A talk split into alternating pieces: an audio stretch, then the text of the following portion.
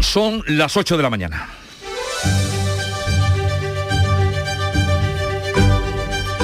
En Canal Sur Radio, La mañana de Andalucía con Jesús Vigorra. Amanecemos esta mañana pendientes del estrecho de Gibraltar. El fuerte oleaje ha obligado a suspender la búsqueda de los 15 náufragos desaparecidos en agua de la costa de Cádiz y 12 en la de Almería. En las últimas horas, otras dos pateras han arribado a nuestras costas. Precisamente hoy, el consejero, el Consejo de Ministros va a cambiar el reglamento de extranjería para que los menores que lleguen tengan más fácil acceder al mercado laboral una vez que cumplan la mayoría de edad.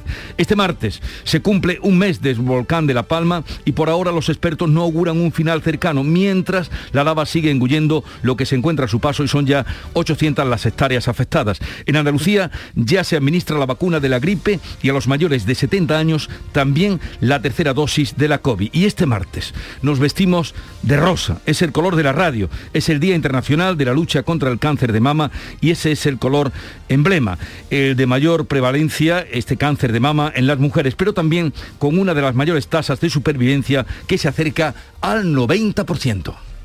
Social Energy. La revolución solar ha llegado a Andalucía para ofrecerte la información del tiempo. Carmen Rodríguez Gazón. Hoy esperamos cielos poco nubosos con intervalos de nubes bajas y brumas matinales en la vertiente mediterránea, pocos cambios en las temperaturas, aunque las máximas pueden bajar en las sierras béticas. Atención al viento, levante fuerte en el estrecho con rachas muy fuertes, de hecho hay activo un aviso amarillo por fuertes vientos y también fenómenos costeros en la zona. En este mes de octubre, únete a Social Energy y di no a la subida de la luz. Ahorra hasta un 70% en tu factura con nuestras soluciones fotovoltaicas y aprovecha las subvenciones de Andalucía. Pide cita al 955-441-111 o en socialenergy.es. Solo primeras marcas y hasta 25 años de garantía. La revolución solar es Social Energy. Y conozcamos ahora cómo se circula en Andalucía. Vitaldent te ofrece la información del tráfico. En Clínicas Vitaldent queremos verte sonreír. Desde la DGT nos informa de la situación en las carreteras andaluzas. Alfonso Martínez, buenos días. Buenos días. Hasta ahora en la red de carreteras de Andalucía les vamos a pedir tengan precaución en Cádiz. Hay tráfico lento en la 48 en Chiclana de la Frontera en dirección Tres Caminos y en sentido Cádiz en la CA33 en San Fernando. Complicaciones además en Córdoba en la 4 en el entorno del Arcángel en ambos sentidos. En Granada en el Zaidín dirección Bailén en la GR30. También hay dificultades en eh, Málaga en la 7 en Rincón de la Victoria en dirección a la capital malacitana y en Sevilla de entrada por la 49 en Camas y en la A40, A4 en el entorno de Bellavista. En la A92 hay un accidente en Sevilla Este también que deja intransitable el carril derecho y dificulta el tráfico en dirección a la capital hispalense.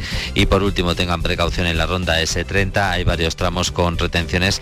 Especial cuidado en el puente del Centenario por un alcance que dificulta el tráfico en sentido a la A92. Hola, soy Nuria Fergo y todos los días me levanto con una sonrisa. Haz tú lo mismo y vuelve a sonreír.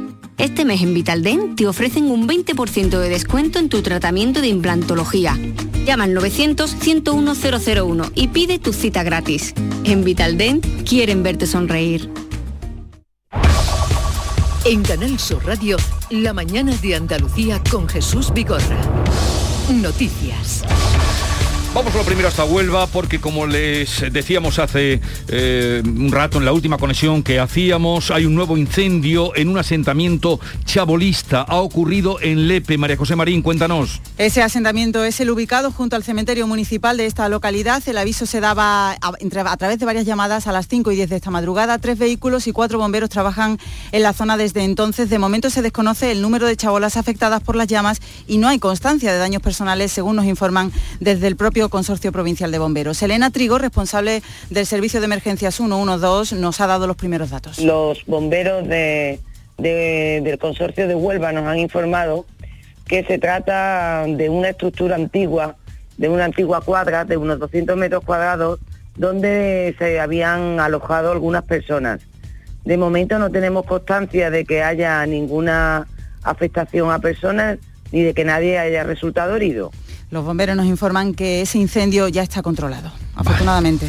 Eso, afortunadamente controlado el incendio y un día más estamos pendientes de las labores de búsqueda de los inmigrantes desaparecidos en los naufragios ocurridos en las costas de Cádiz y Almería. Tragedias que el presidente de la Junta dice que se podrían evitar si las administraciones se esforzaran más en los países de origen. Carmen Rodríguez García. Sí, Juanma Moreno ha calificado de drama humano la muerte de inmigrantes en nuestras costas y reclamaba ese esfuerzo de todos para impulsar la cooperación al desarrollo necesario. Asegura que estas personas tengan futuro en países para que no se vean obligadas a arriesgar sus vidas. Tenemos que trabajar en, en origen. Creo que no estamos haciendo quizás todos los suficientes esfuerzos para que en los países de origen esas personas tengan las mismas oportunidades y no se vean obligadas a arriesgar la vida y de la vida de sus seres más queridos, como puede ser un hijo, una hija, precisamente para buscar un futuro mejor.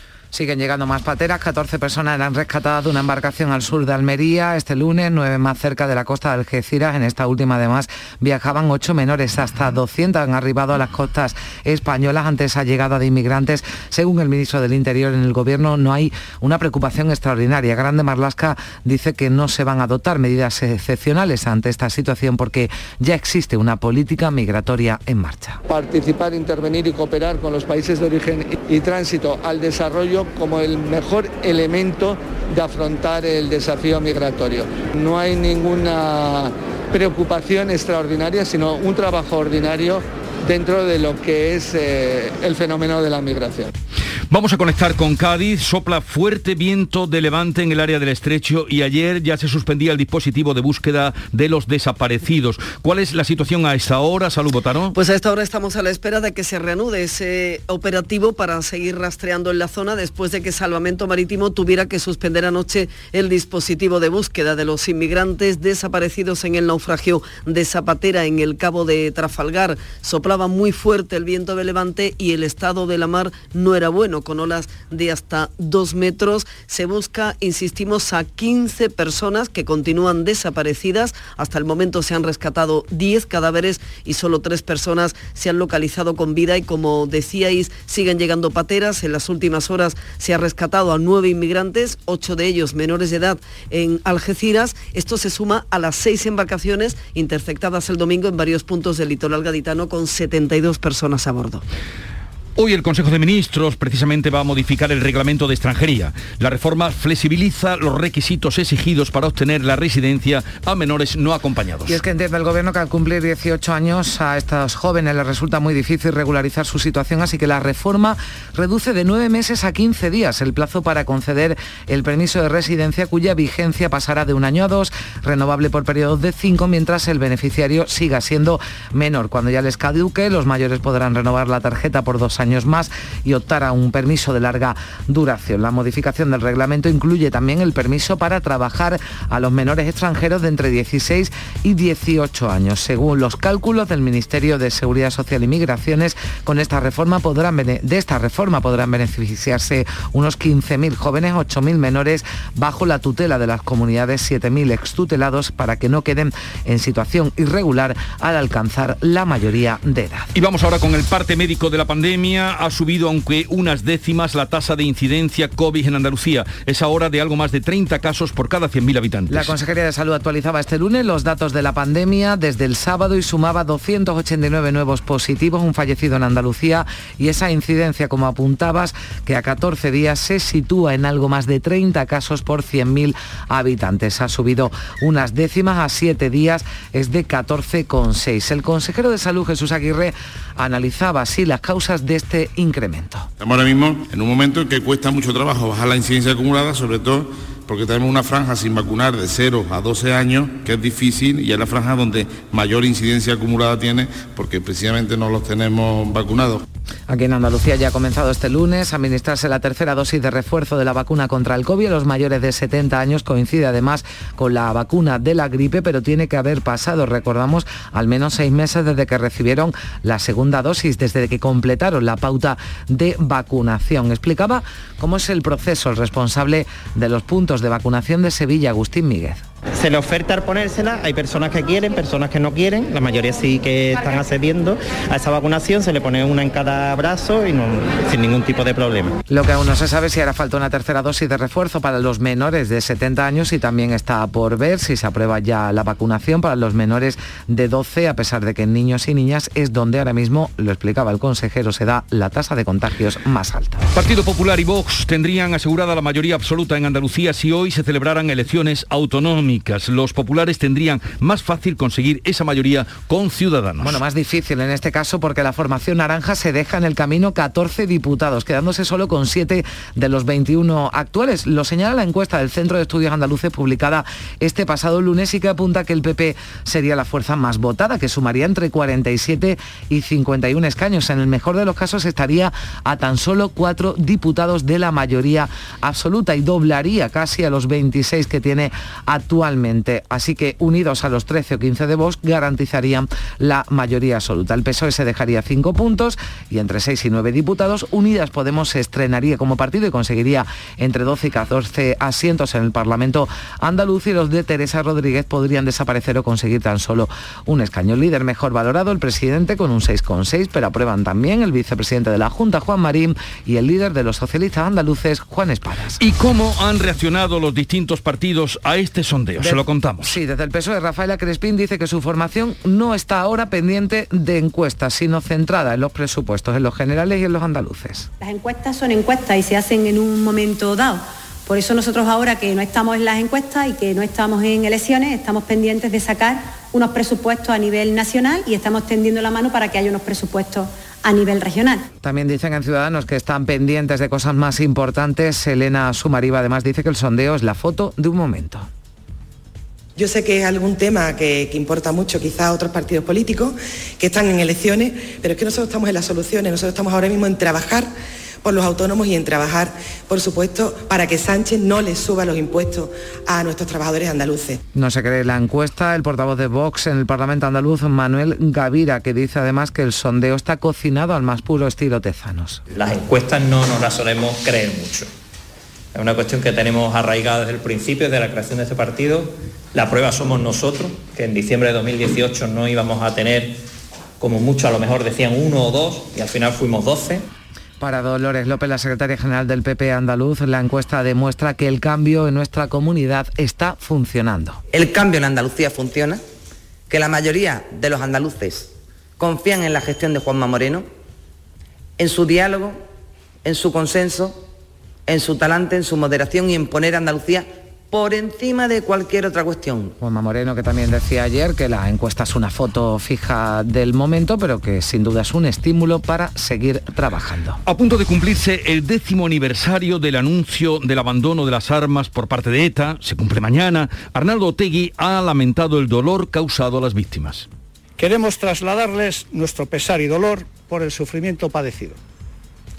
Sentimos su dolor y desde este sentimiento sincero afirmamos que el mismo nunca debió haberse producido y que a nadie puede satisfacer Lamenta el dolor, que todo siente aquello el dolor, pero no ha pedido perdón y ha condenado la violencia terrorista, así que las asociaciones de víctimas del terrorismo dice que sus declaraciones son insuficientes. En el Mirador de Andalucía de Canal Sur Radio, la presidenta de la Asociación de Víctimas del Terrorismo, Maite Araluce, ha emplazado a Otegui a pedir perdón por haber sido portavoz de los terroristas y le ha reclamado su colaboración para esclarecer todos los crímenes que aún están sin resolver. Yo creo que están haciendo todo esto pues eso para bueno pues eso que ahora ya salen a la calle, ya ha pasado mucho tiempo, ya tal, y entonces bueno pues ahora mm, hacer una convivencia normal y aquí no ha pasado nada, nos olvidamos y decimos que hemos perdonado y ya está.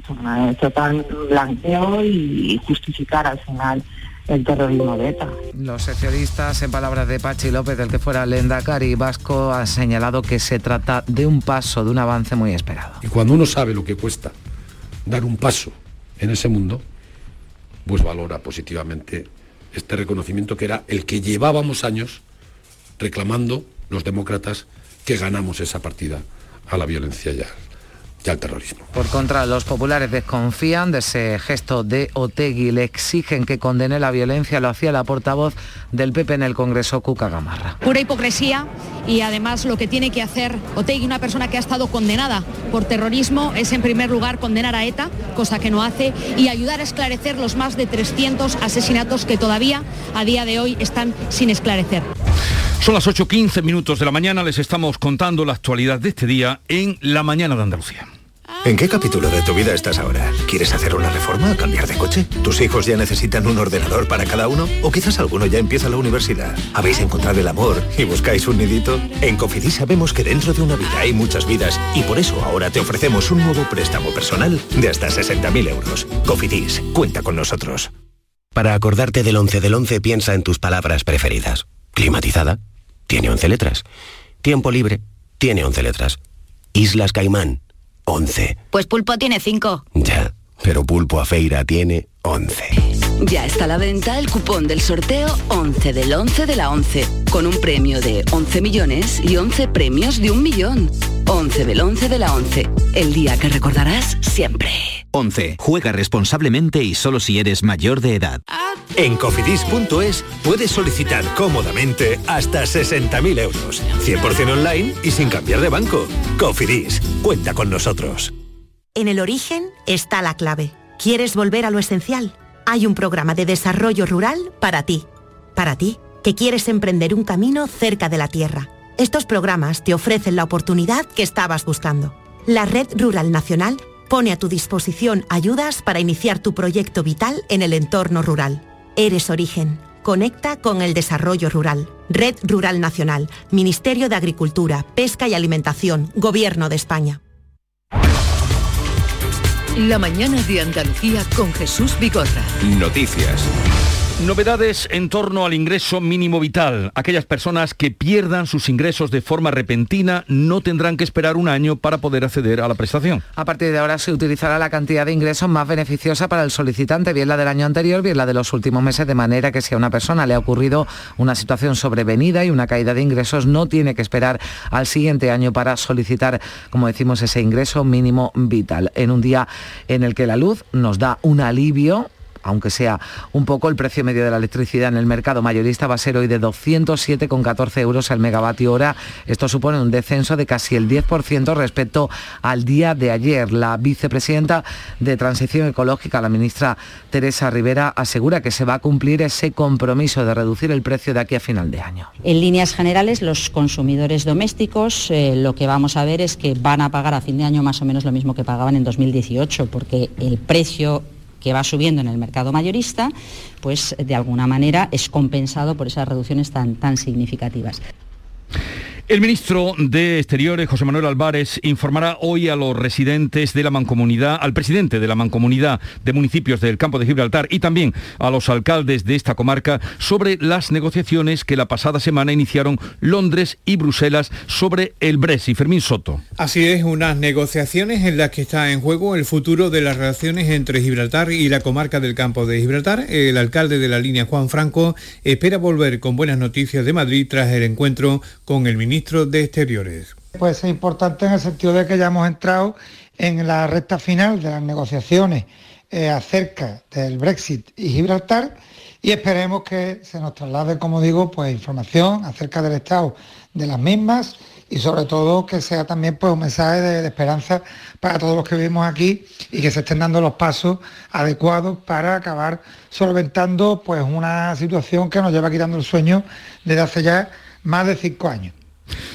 Veremos qué sale de, esa reunión y ojalá que no haya nuevas complicaciones. La comunidad educativa de Coria del Río, en Sevilla, protesta hoy por la agresión sufrida por dos maestras. La madre de un alumno la emprendió contra ellas y tiene ya una orden de alejamiento. Pilar González. La agresora está acusada de atentado contra la autoridad. La agresión se produjo cuando irrumpió en el colegio Manuel Gómez de una forma agresiva para pedir explicaciones sobre unas lesiones que tenía su hijo y tal como ha descrito la portavoz policial, la emprendió contra la maestra de esta forma. Y le abofeteó en repetidas ocasiones, teniendo que intervenir otra docente para impedir el ataque, resultando esta también agredida. La profesora pudo zafarse y refugiarse en un despacho, pero hasta allí fue seguida por la agresora que continuó con el linchamiento, esta vez escupiéndole, agarrándola por la cabeza, tirándole del pelo, metiéndole los dedos en el ojo y hasta agarrándola del cuello fuertemente con las dos manos. A las 9 de la mañana una concentración frente a las puertas del colegio y un paro educativo. A las 5 de la tarde una manifestación que respalda el ayuntamiento. El consejero de Educación también ha condenado la agresión. Ya ven, eh, Coria contra la agresión y cualquier persona que nos esté escuchando con dos dedos de frente. Y sigue el calor y el tiempo seco, bien que lo sufrimos. El Consejo de Gobierno amplía hoy el periodo de peligro forestal 16 días más. Hasta el 31 de octubre se mantendrá, entre otras cosas, la prohibición de quemas de restos de poda o la realización de barbacoas ante el peligro de incendio forestal. Por cierto, que del incendio de Sierra Bermeja en Málaga todavía nos siguen llegando noticias porque ha dejado numerosas afecciones y una de ellas es a los acuíferos que van a tardar en regenerarse y por tanto no se van a poder utilizar para el consumo humano. Por ejemplo, los vecinos de Juzcar van a tardar meses en recibir el agua de ahí, no obstante el pueblo tiene manantiales y se asegura el abastecimiento, como explica su alcalde Francisco Lozano. Tuberías, todo que ha sido quemado y todavía hay mucha ceniza, ¿no? Y hasta que no eh, yo creo que todo el invierno no va a transcurrir a que llueva y a que vuelva a salir un poco la, hierba, ¿no? El para que no haya derrumbes ni, ni haya erosión del terreno, ni por la ceniza, ni por supuesto el terreno. En Granada, el Consorcio de Compensación de Seguros ya ha abonado más de 15 millones de euros por los daños ocasionados por los terremotos registrados en la provincia de Granada. Laura Nieto. Estas ayudas cubren directamente los daños producidos por fenómenos naturales en bienes cubiertos por una póliza de seguros. De los daños provocados por el último enjambre sísmico, se han gestionado y abonado ya el 99% de las 11.000 solicitudes registradas, que en su mayor parte corresponden a daños en viviendas. Por municipios, Atarfe ha sido el que presenta mayores daños, seguido de Santa Fe, Granada Capital, Maracena y Vegas del Genil. Aunque en realidad casi todos los demás pueblos de la área metropolitana han registrado daños de menor cuantía. O sea que el consorcio de compensación de seguros paga, como nos cuentan desde Granada, pero donde todavía no ha llegado ninguna ayuda ha sido a La Palma, que es de lo que se quejan allí, a raíz del volcán, del que hoy se cumple precisamente un mes. En las últimas horas, la emanación de lava se ha estabilizado, la nueva colada que avanza hacia el mar se ha ralentizado, pero no deja de crecer. Lo hace en altura y en anchura. Y la calidad del aire ha empeorado en la isla. Hay calima, polvo, pueblo africano en suspensión y una alta concentración de cenizas. Así las cosas, el responsable técnico del plan de emergencias volcánicas. Miguel Ángel Morcuende recomienda a los vecinos que viven cerca del volcán que salgan lo menos posible de sus casas, sobre todo en las horas en las que los vientos mantienen los gases sobre la zona. En vez de estar eh, al aire libre, eh, al menos durante los dos próximos días, las personas estén eh, en casa. No tenemos datos suficientes como para decir que sea forzada el confinamiento, sino una recomendación. A las 3 de la tarde del 19 de septiembre, hace un mes, domingo por la tarde, comenzaba la erupción del volcán de La Palma. 30 días después, los vecinos siguen pendientes de los expertos, deseando que encuentren los primeros signos que indiquen que esto se va a acabar. Pero no parece que sea así, al menos en un corto periodo de tiempo. Beatriz Galeano. Hace un mes que escuchábamos este sonido. Acaba de reventar el volcán. Dios, hijos, derrumbe, derrumbe, derrumbe. Eran los primeros sonidos, las primeras imágenes, las primeras palabras de unos vecinos que miraban atónitos lo que estaba pasando. Está ahí al lado, es que lo tenemos pegado. Toda la vida trabajando para él. Increíble. Vámonos de aquí.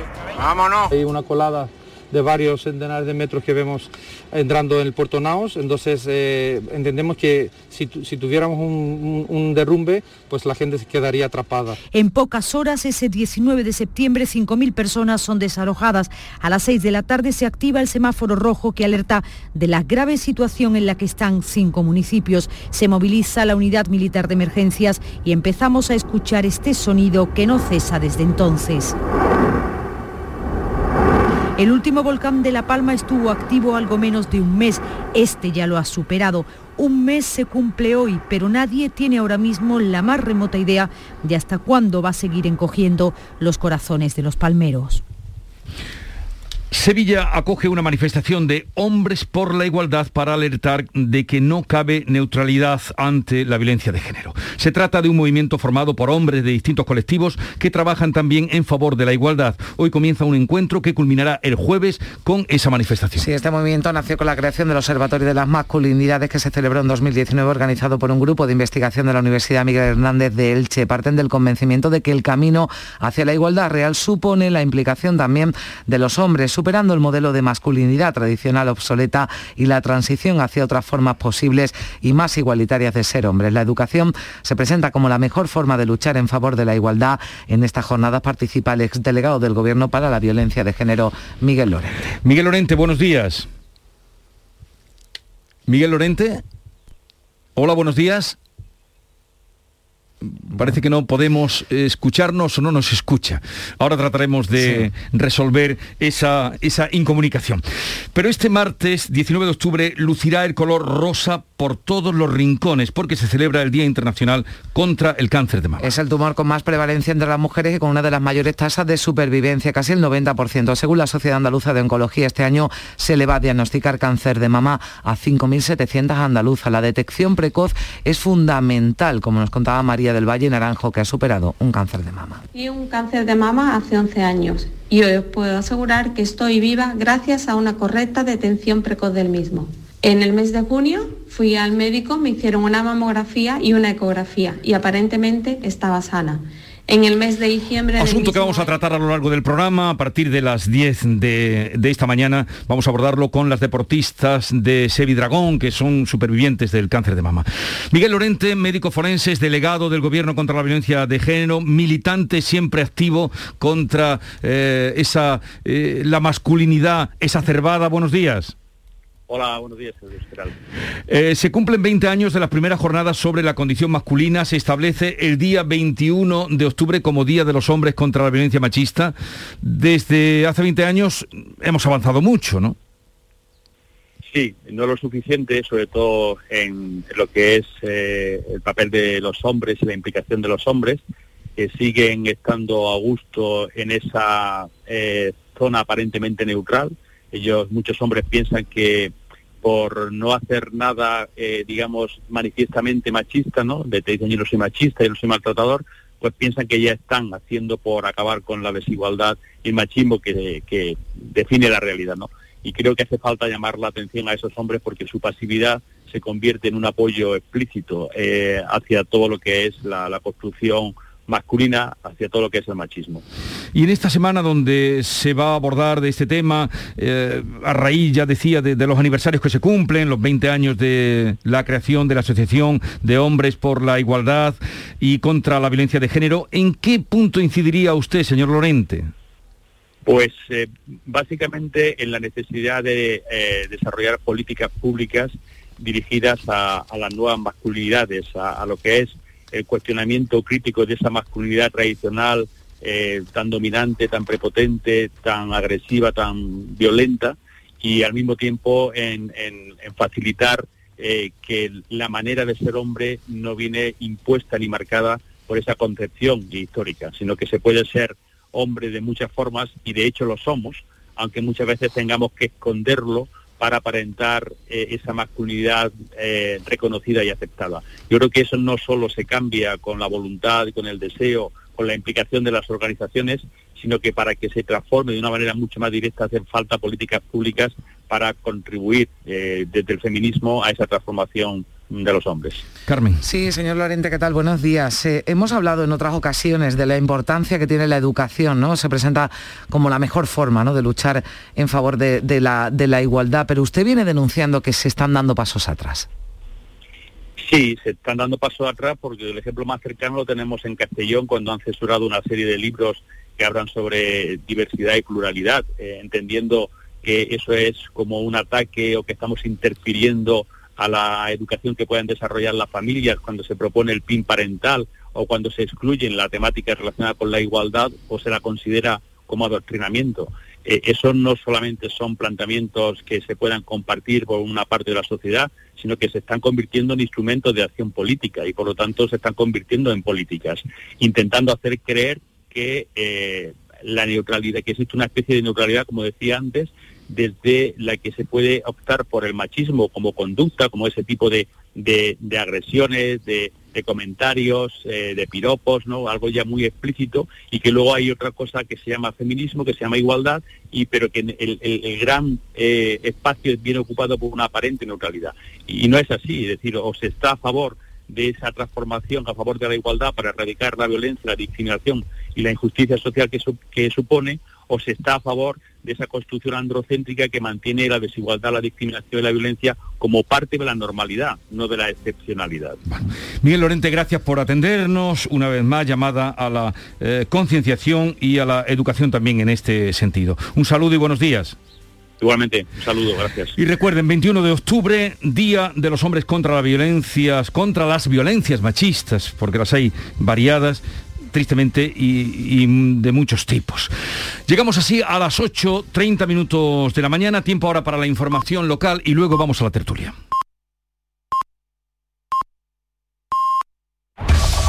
En la mañana de Andalucía de Canal Sur Radio, las noticias de Sevilla. Con Pilar González.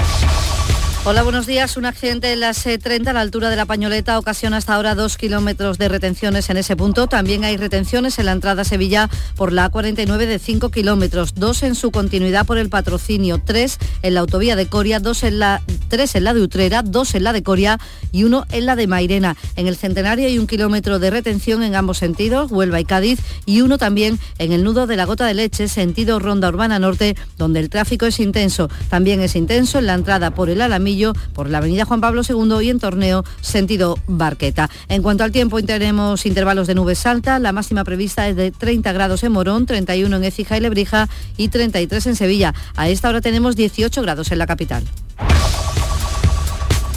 Tenemos una última hora. Medio centenar de vehículos han resultado afectados por el incendio de un desagüe declarado esta madrugada en Carmona. Este desagüe está concretamente en la autovía 92 junto a la salida de Utrera. El fuego ya está extinguido, no, ha causado heridos, pero sí ha quemado un sector donde había 50 coches y unos 10 camiones. Y la comunidad educativa de Coria del Río para hoy a las 9 de la mañana protesta por la agresión de la madre de un alumno a dos maestras del colegio Manuel Gómez. La mujer está acusada de atentado a la autoridad y tiene orden de alejamiento. Irrumpió en el colegio, abofeteó a la profesora, también a la que salió en su auxilio, la siguió hasta el despacho donde se encerró, allí le escupió y agarró por el cuello. A las 9 de la mañana, una concentración frente a las puertas del colegio y un paro educativo y a las 5 una manifestación que irá hasta el ayuntamiento el alcalde de Coria, Modesto González, ha subrayado que hay que poner fin a todo esto.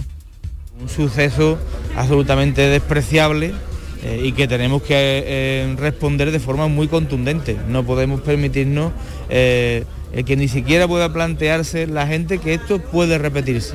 Tenemos que zanjarlo de forma radical. Coronavirus, en las últimas horas se han registrado 52 contagios, ningún fallecido. La tasa provincial sigue bajando, están 21 casos por 100.000. Hay 40 hospitalizados en toda nuestra provincia, 9 están UCI, unos datos que también van bajando. Salud tiene previsto vacunar con la tercera dosis a unas 3.000 personas diariamente en los tres centros que ha habilitado para ello en la capital. Ya han empezado, lo saben, el responsable Agustín Miguel cree que todo va a funcionar a la perfección porque ya está rodado. Vamos un poco más rápido, se ha citado a la gente por ese meses previamente y es verdad que no están los agobios del principio de la campaña de vacunación. La gente sabe también a lo que tiene que, a lo que, a lo que viene y bueno, la verdad que va todo sobre la marcha. Alcaldes de la Jarafe se reúnen hoy con el comité de empresa del Hospital San Juan de Dios de Bormujo sobre la mesa la situación que denuncia la plantilla, carencias de servicios, suspensión de intervenciones quirúrgicas y todo dicen que es por la gestión que comparte la orden religiosa y la Junta de Andalucía. Piden que solo lo gestione el gobierno andaluz. Entre los usuarios, satisfacción por los profesionales, pero queja por los retrasos. Y vamos, desde que se pidió la cita han podido tardar como unos tres o cuatro meses hasta que nos han avisado dieron una cita hace cinco meses y hasta ahora no me han llamado, vamos. Una lista de espera bastante larga. No está la gente contenta con, con la falta de personal que hay. La Hermandad de las Siete Palabras de Sevilla ha denunciado el robo de varias piezas de plata de la talla de la Virgen de la Cabeza de Gloria que se ha producido durante la madrugada de este pasado fin de semana. Concretamente, tres potencias del Niño Jesús que reposan el brazo izquierdo de la talla de la Virgen y una rosa que lleva en su mano derecha. Sevilla 2000, tu inmobiliaria 100% sevillana y la más recomendada de Sevilla, te ofrece la información del deporte y te desea que tengas un buen día. Nuria Gaciño, buenos días. Buenos días. Importante victoria del Betis en Mendizorroza, triunfo ante el Alavés por la mínima gracias al gol de Borja Iglesias en el minuto 89 de partido. Con estos tres puntos el Betis se mete en la pelea por Europa, sube a la octava plaza de la clasificación liguera con 15 puntos empatado con el Barcelona. Por su parte el Sevilla viaja hoy a Francia donde mañana le espera de nuevo la Liga de Campeones se enfrenta al Lille en la tercera jornada de la fase de grupos de la Champions con la intención de lograr su primera victoria tras sumar dos empates. ¿Quieres vender tu vivienda en 30 días? Inmobiliaria Sevilla 2000, especialistas en servicios al propietario. Le regalamos valoración de su propiedad, certificado energético registrado, reportaje digital profesional con vídeo más planos y publicamos su inmueble en más de 100 portales inmobiliarios. Inmobiliaria Sevilla 2000, única inmobiliaria de Sevilla con certificado de calidad AENOR ISO 9001. Búsquenos en internet o en 955 51 Y terminamos con una propuesta. Se celebra en Santi Ponce hasta el domingo el primer Festival Romano Itálica Despierta. A esta hora 18 grados en Pilas, en Osuna también 18, 17 en Los Corrales, 18 en Sevilla.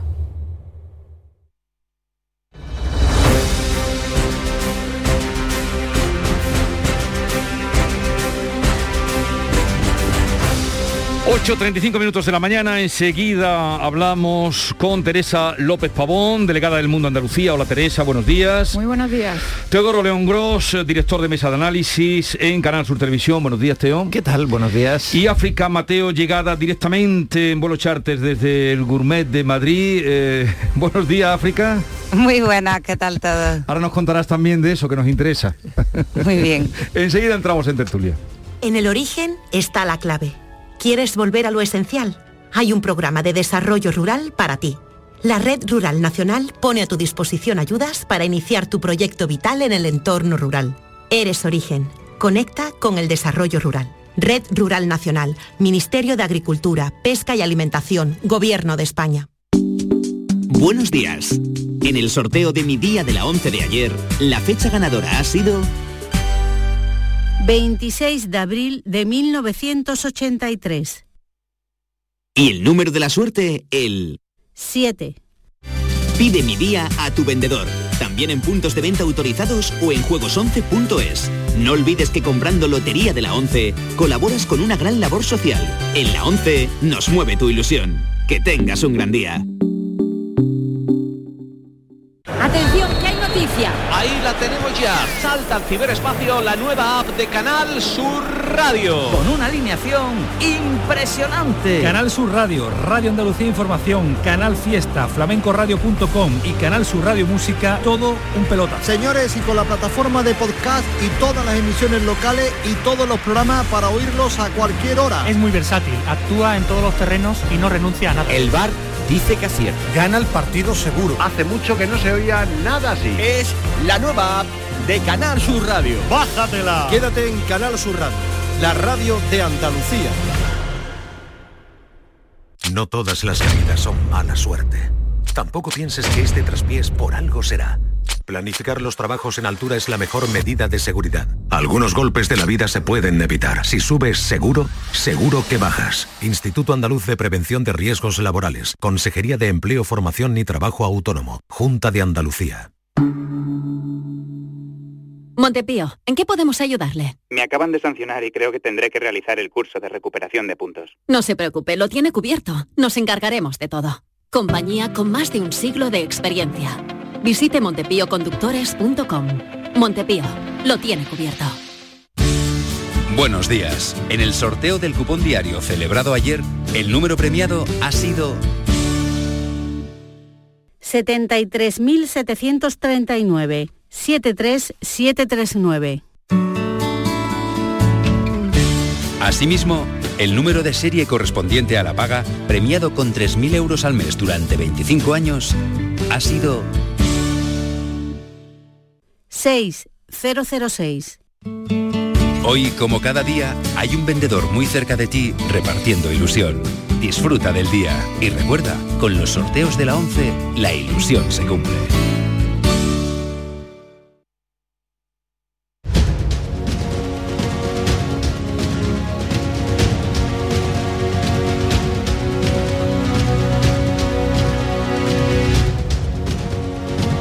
En Canal Sur Radio, La mañana de Andalucía con Jesús Vigorra. Bien, ya hechas las presentaciones, decía lo de África porque eh, estaba anoche en el gourmet de, de Madrid, que Qué sabéis suerte. que, que sabe, eh, y, y para estar hoy aquí, pues casi que tuvo que tomar un charter, ¿no? Bueno, es que no, no me pierdo la cita contigo, Jesús, y con todos los oyentes por nada del mundo. Hombre, Muchas como, gracias. como gourmet de la opinión. Oye, eh, algo que nos puedas decir así de aperitivo, bien. eh, Bueno, pues la verdad de que... aperitivo, o de desayuno. La verdad que la imagen de Andalucía muy potente, además con Almería este año como provincia invitada del, del Salón Gourmet, que también está muy bien, ahora que estamos recobrando un poco toda esta normalidad. Y bueno, y, y bastante ambiente, no como una feria de 2019, pero bastante parecido. Hoy podríamos mm, comenzar la charla hablando de reacciones, porque ha habido reacciones potentes, bueno, si no potentes, muy sonoras. Por una parte, a la encuesta de Centra, del Centro de Estudios de Andalucía, que venimos contando durante toda la mañana, y las reacciones también a las declaraciones de Otegui. Así es que eh, vamos a empezar por la, la encuesta, la encuesta que se ha hecho pública y de- que da cuenta de cómo el Partido Popular volvería, si hoy se celebraran elecciones, o ayer o mañana, digo, los días cercanos a, a este momento, volvería a ganar el Partido Popular y tendría asegurada la mayoría absoluta con Vox, no tanto con Ciudadanos. Esa encuesta que... Mm, Bueno, eh, con las encuestas ya sabemos que ocurren dos cosas. Uno, que quien le va bien eh, trata de hacer una visión eh, casi estructural, que en fin, que, mm, proclamarse ganador de las próximas elecciones, y a quien le va mal desacreditarla con el argumento que- al que pueda aferrarse, sea cual sea. En este caso, mm, digamos, se tira de manual. Eh, desde la izquierda el CIS andaluz, eh, estos tezanos, ¿no? El tezano, bueno, hombre, usted, ma- manca finezza, ¿no? Es decir, eh, afine un poco su, su crítica, es decir, en qué se basa exactamente, ¿no? Porque las críticas a Tezano no se basan en, en- en cualquier cosa, sino se, se basan en las preguntas que se formulan. o en- Si se apellidase, o en el si se apellidase Martín, el- no lo tendríamos tan en cuenta. en el cambio de metodología o por ejemplo que vaya a contracorriente de todos los grandes sondeos privados en este caso por ejemplo coincide casi milimétricamente con los grandes sondeos publicados en primavera dicho eso poquito más generosa quizá, ¿no? Esta que, que los sondeos, ¿no? Un bueno, poquito, no, no, no, no especialmente. ¿eh? Eh, quizás con Ciudadanos algo más, pero, pero no mm, con el resto de partidos no. Es decir, algo más para Ciudadanos, algo menos para el PSOE, pero, pero mm, realmente no mucho.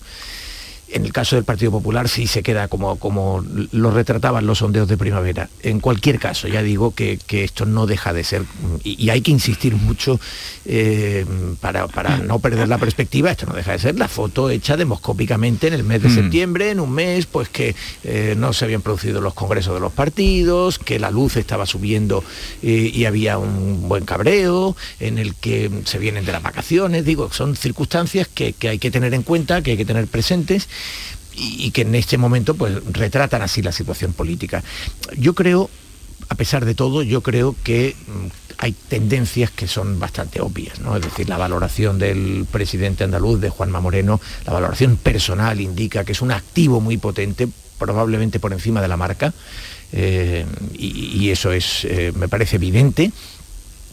En el caso de Ciudadanos podemos pensar que está dopado, pero también hay que tener en cuenta que en las provincias andaluzas se reparten muchos escaños, es decir, son ocho provincias y 109 escaños, y por tanto hay más de 10 escaños, es el mínimo, ¿no? O 11 o 12, es el mínimo por provincia, y por tanto puede haber, evidentemente, lo que son, mm, lo que cuando se hace un sondeo, digamos, de generales, podría ser un escaño para Ciudadanos por Andalucía o ninguno, puede ser siete en unas, en unas autonómicas, aunque nos parezca que en este momento, en este momento de la foto fija, eso está difícil.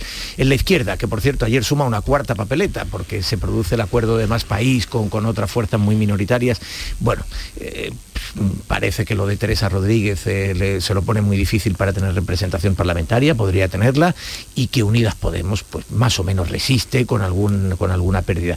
Y aquí lo que se ve es la erosión del Partido Socialista y el crecimiento significativo del Partido Popular con un Vox que se mantiene estable, incluso puede ganar algún, algún punto. A mí me parece que el sondeo retrata lo que la intuición, al menos a mí, lo que la relación cotidiana con el paisaje político me dice que más o menos está pasando, pero digo, son, son tendencias y es un momento muy determinado, todavía no son las elecciones. Pero yo creo que hay que ir un, paso más allá y, por un lado a mí me gustaría valorar el, teatrillo que han montado un poco en el PP con la encuesta, sobre todo por la parte de, José Antonio Nieto con ese convoca elecciones, no las convoque, eh, no las convoca el presidente porque esto es bueno para Andalucía, en fin, es un teatro porque a nadie se le escapa en qué posición está José Antonio Nieto y qué posición quiere eh, Génova o lo que ya no es Génova, pero sí toda la rama del PP acerca de que se adelante la convocatoria electoral en Andalucía, algo que Juanma Moreno está intentando eh, eludir.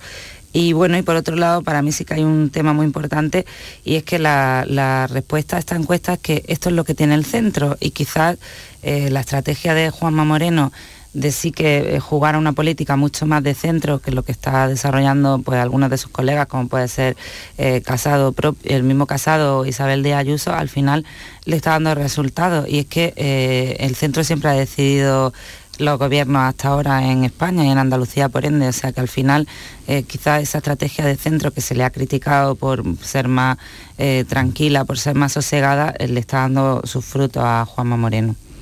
Sí, eh, me resaltar dos cuestiones. Yo eh, estoy con Teo que, refleja una tendencia que es incuestionable, ¿no? Y que incluso nos lleva a preguntarnos que efectivamente que el PP, si convocara ahora, pues probablemente no va a tener un escenario mejor, ¿no? Si, si hay que creerse hmm. a pie juntilla lo que, lo que arrojan esas encuestas.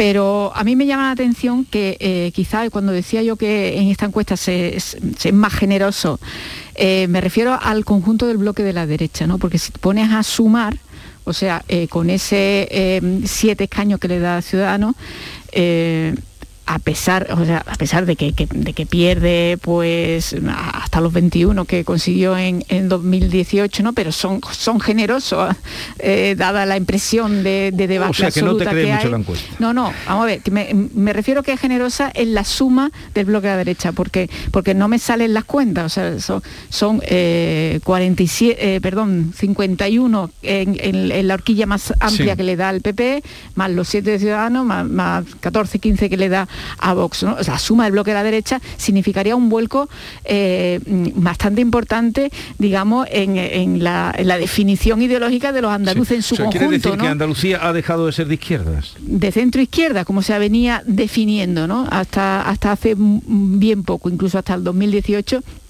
donde esa, ese vuelco no se había producido. Si se había producido, lo que, lo que, lo que tuvo lugar fue una, una, conjunción virtuosa de división en la derecha que movilizó a un electorado que llevaba años en la abstención. ¿no? Y luego otra, otra cuestión que quiero destacar es que cómo, cómo, cómo llega la izquierda a esta, a esta encuesta, a este momento en el que estamos ahora. Que es decir, efectivamente Juan Espada acaba de aterrizar en el Partido Socialista, todavía ni siquiera se ha producido el Congreso del PSOE andaluz, que será en la primera semana de, noviembre, pero es que eh, a la izquierda del PSOE no hay un solo candidato que conozcamos a estas alturas.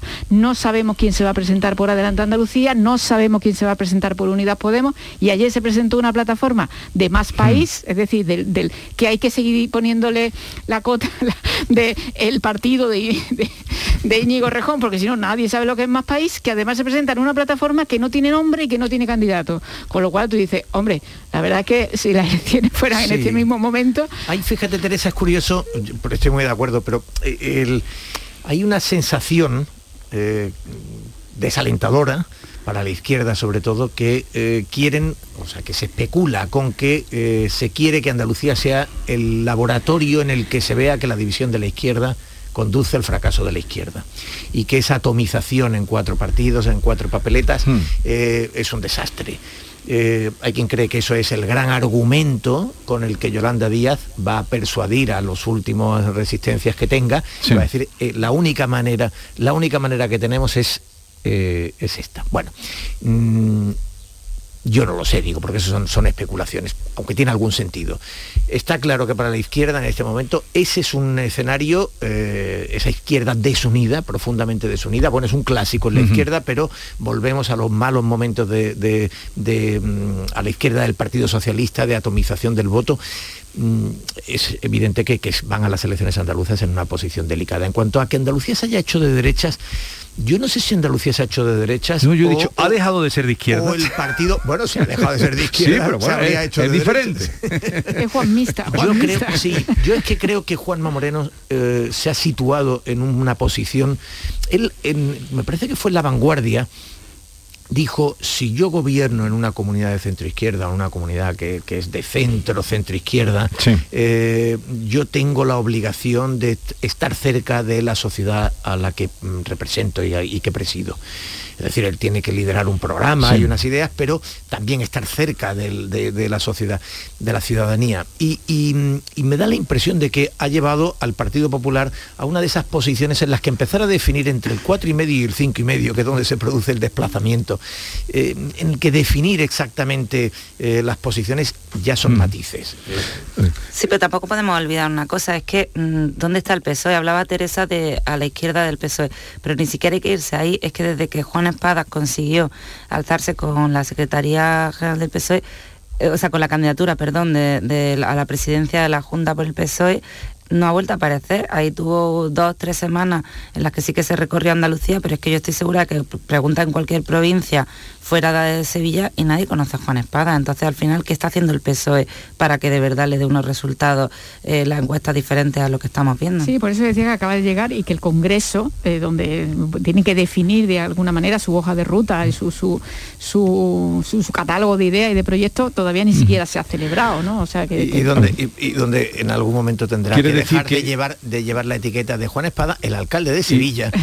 Y dejar el ayuntamiento, a lo mejor. Sí, pero Claro, fijar claro. además mm, se, se visualiza una vez más lo que le pasa a los partidos, que no se dan cuenta cuando están enfrascados en sus cuestiones internas, no se dan cuenta de que lo que están haciendo al mismo tiempo y de forma mm, totalmente proporcional es perder votos y desatender y desconectar con la sociedad Mm. civil. No tendría por qué ser, o sea, no tendría por qué ser que por el hecho de, de- porque es el funcionamiento de los partidos, o sea, ti- tienen unos procesos, tienen Sí. unos protocolos, me parece a mí eh, eh, ese, eh, aunque los de- me- menospreciamos muchas veces, pero a mí me parece que ese debate interno siempre es interesante, ¿no? no, pero a lo que me refiero que se centran solo en el debate interno, Teresa, Sí, y después abandonan todo completamente todo lo que el tema público. Por cierto, lo que apuntabas tú, Juanma Moreno, ha sido el que ha estado más distanciado, eh, más comedido con la encuesta. Ha dicho, bueno, ya veremos lo- de todas las reacciones que hemos escuchado. de papel. de- sí, pero de luego papel. tiene al poli malo, que, que en este caso no es Elías Bendodo, sino que ha sido José Antonio Nieto, que ha salido con Bueno, este que- teatrillo tan yo fantástico. yo, a, a ver, yo creo que teatrillo, evidentemente, el teatrillo es consustancial con la política. La política es un teatro.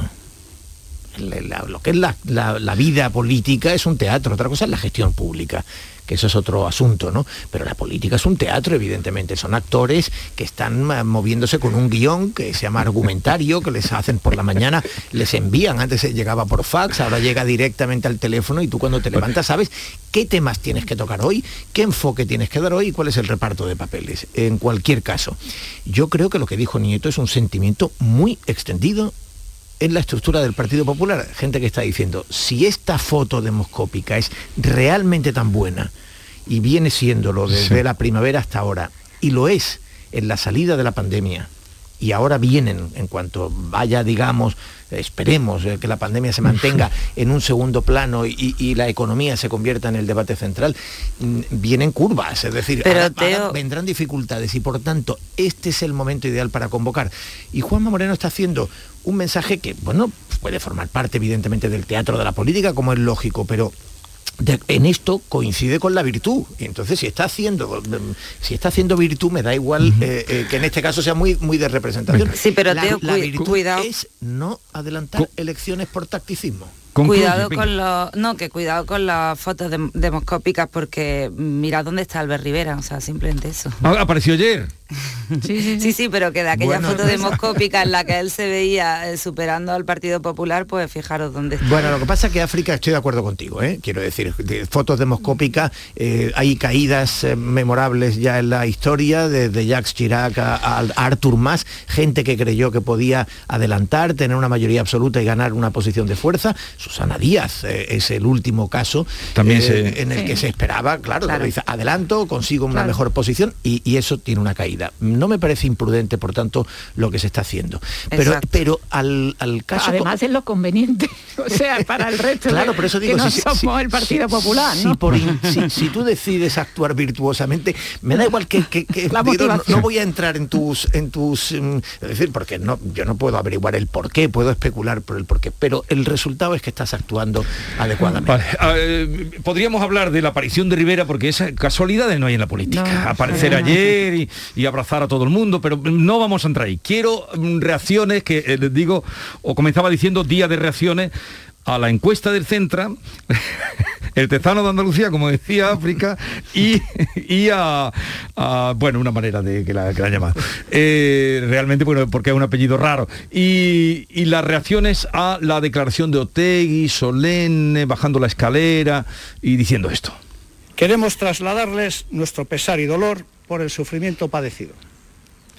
Sentimos su dolor y desde este sentimiento sincero afirmamos que el mismo nunca debió haberse producido y que a nadie puede satisfacer que todo aquello sucediera, ni que se hubiera prolongado tanto en el tiempo. ¿Y cómo se compensa el dolor causado? ¿Y cómo se revierte a la sociedad ese dolor provocado sin sentido? A mí, sobre todo, hoy me parece uno de esos días en los que hay que recordar que las blancos y negros, las posiciones extremas, la necesidad de dar un brochazo sin ninguna clase de matiz es, es inadecuado. ¿Por qué?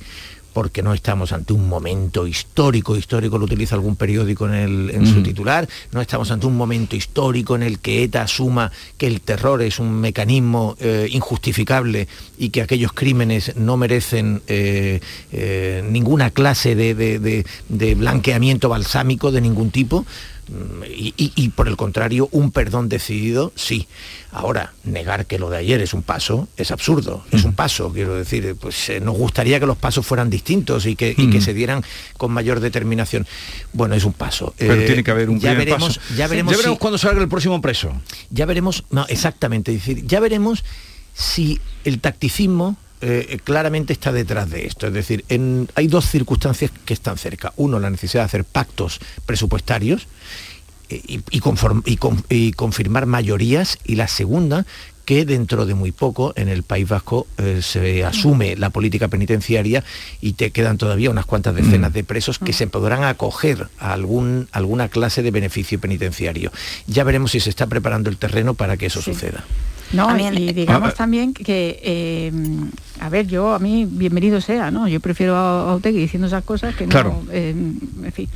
Pero eh, hay que recordar que la misma ETA, ETA firmaba hace en el año 2018, yo no es que tenga una memoria prodigiosa, es que mi compañera Leire Iglesia le tiene cogida, muy bien cogida la, la, medida a este personaje, firmaba un texto que decía literalmente, ETA reconoce la responsabilidad directa sobre ese dolor y, que no debió producirse jamás ni prolongarse tanto en el tiempo. Es decir, es que no han avanzado ni medio paso, es que están en esa, en esa misma estrategia de, la falta absoluta de, generosidad ¿no? con, con las víctimas, ni siquiera en las declaraciones públicas. Entre otras cosas, porque decías, ¿cómo se mitiga ese dolor? Pues hay dos maneras Mm, fundamentales. Una, no eh, convirtiendo en héroes a los que van saliendo de la cárcel, homenajeándolos sistemáticamente a, los etarras que han salido de la cárcel después de cumplir condena.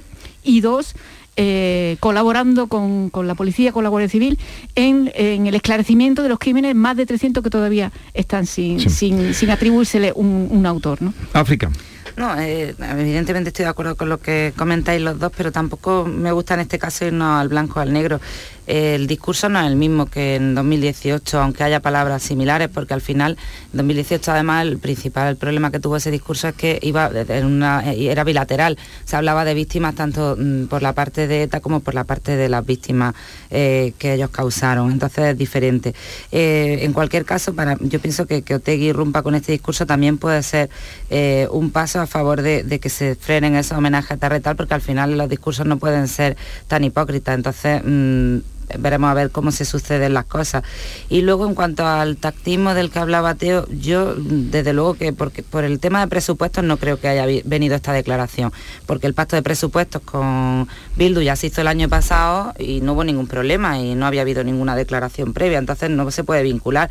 Eso sí que me parece hipócrita y también pues el no reconocer al final el, el conflicto vasco y todo este tema es tan complejo que si mm, no se va reconociendo lo que la sociedad vasca sí que ha ido guiando, porque sí que es verdad que en estos 10 años quien ha evolucionado realmente es la sociedad vasca, eh, entonces no vamos nunca a cerrar, a cerrar este tema. Dicho lo cual, la memoria de ETA no merece ninguna clase de blanqueamiento y en algunos casos eh, la aceptación de, los pequeños progresos, a veces meramente retóricos, que puede haber en el discurso de Otegui, no justifican en ningún caso porque tampoco eh, llevan la palabra perdón implícita el olvido de lo que fue ETA.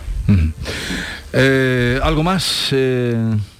Sí, bueno, eh, una cuestión, creo que la, única diferencia con la declaración de 2018 es que entonces ETA hablaba de víctimas solo para las víctimas civiles y no incluía ahí, digamos, a todos los policías, militares, incluso políticos, ¿no? Que, habían caído asesinados ¿no? por la banda terrorista. ¿no? Ese, puede ser, digamos, el hecho que, oye, que bienvenido, he dicho al principio, ¿no? Pero ese probablemente es el, único matiz. Pero también vendrán eh, otros días y vendrán otros momentos y veremos si eso mm, es real sentido o están dispuestos a, a corregir el paso. Bien, llegamos o vamos a llegar a las 9 de la mañana y continuamos en la tertulia después de ver los temas del día que enseguida les planteamos.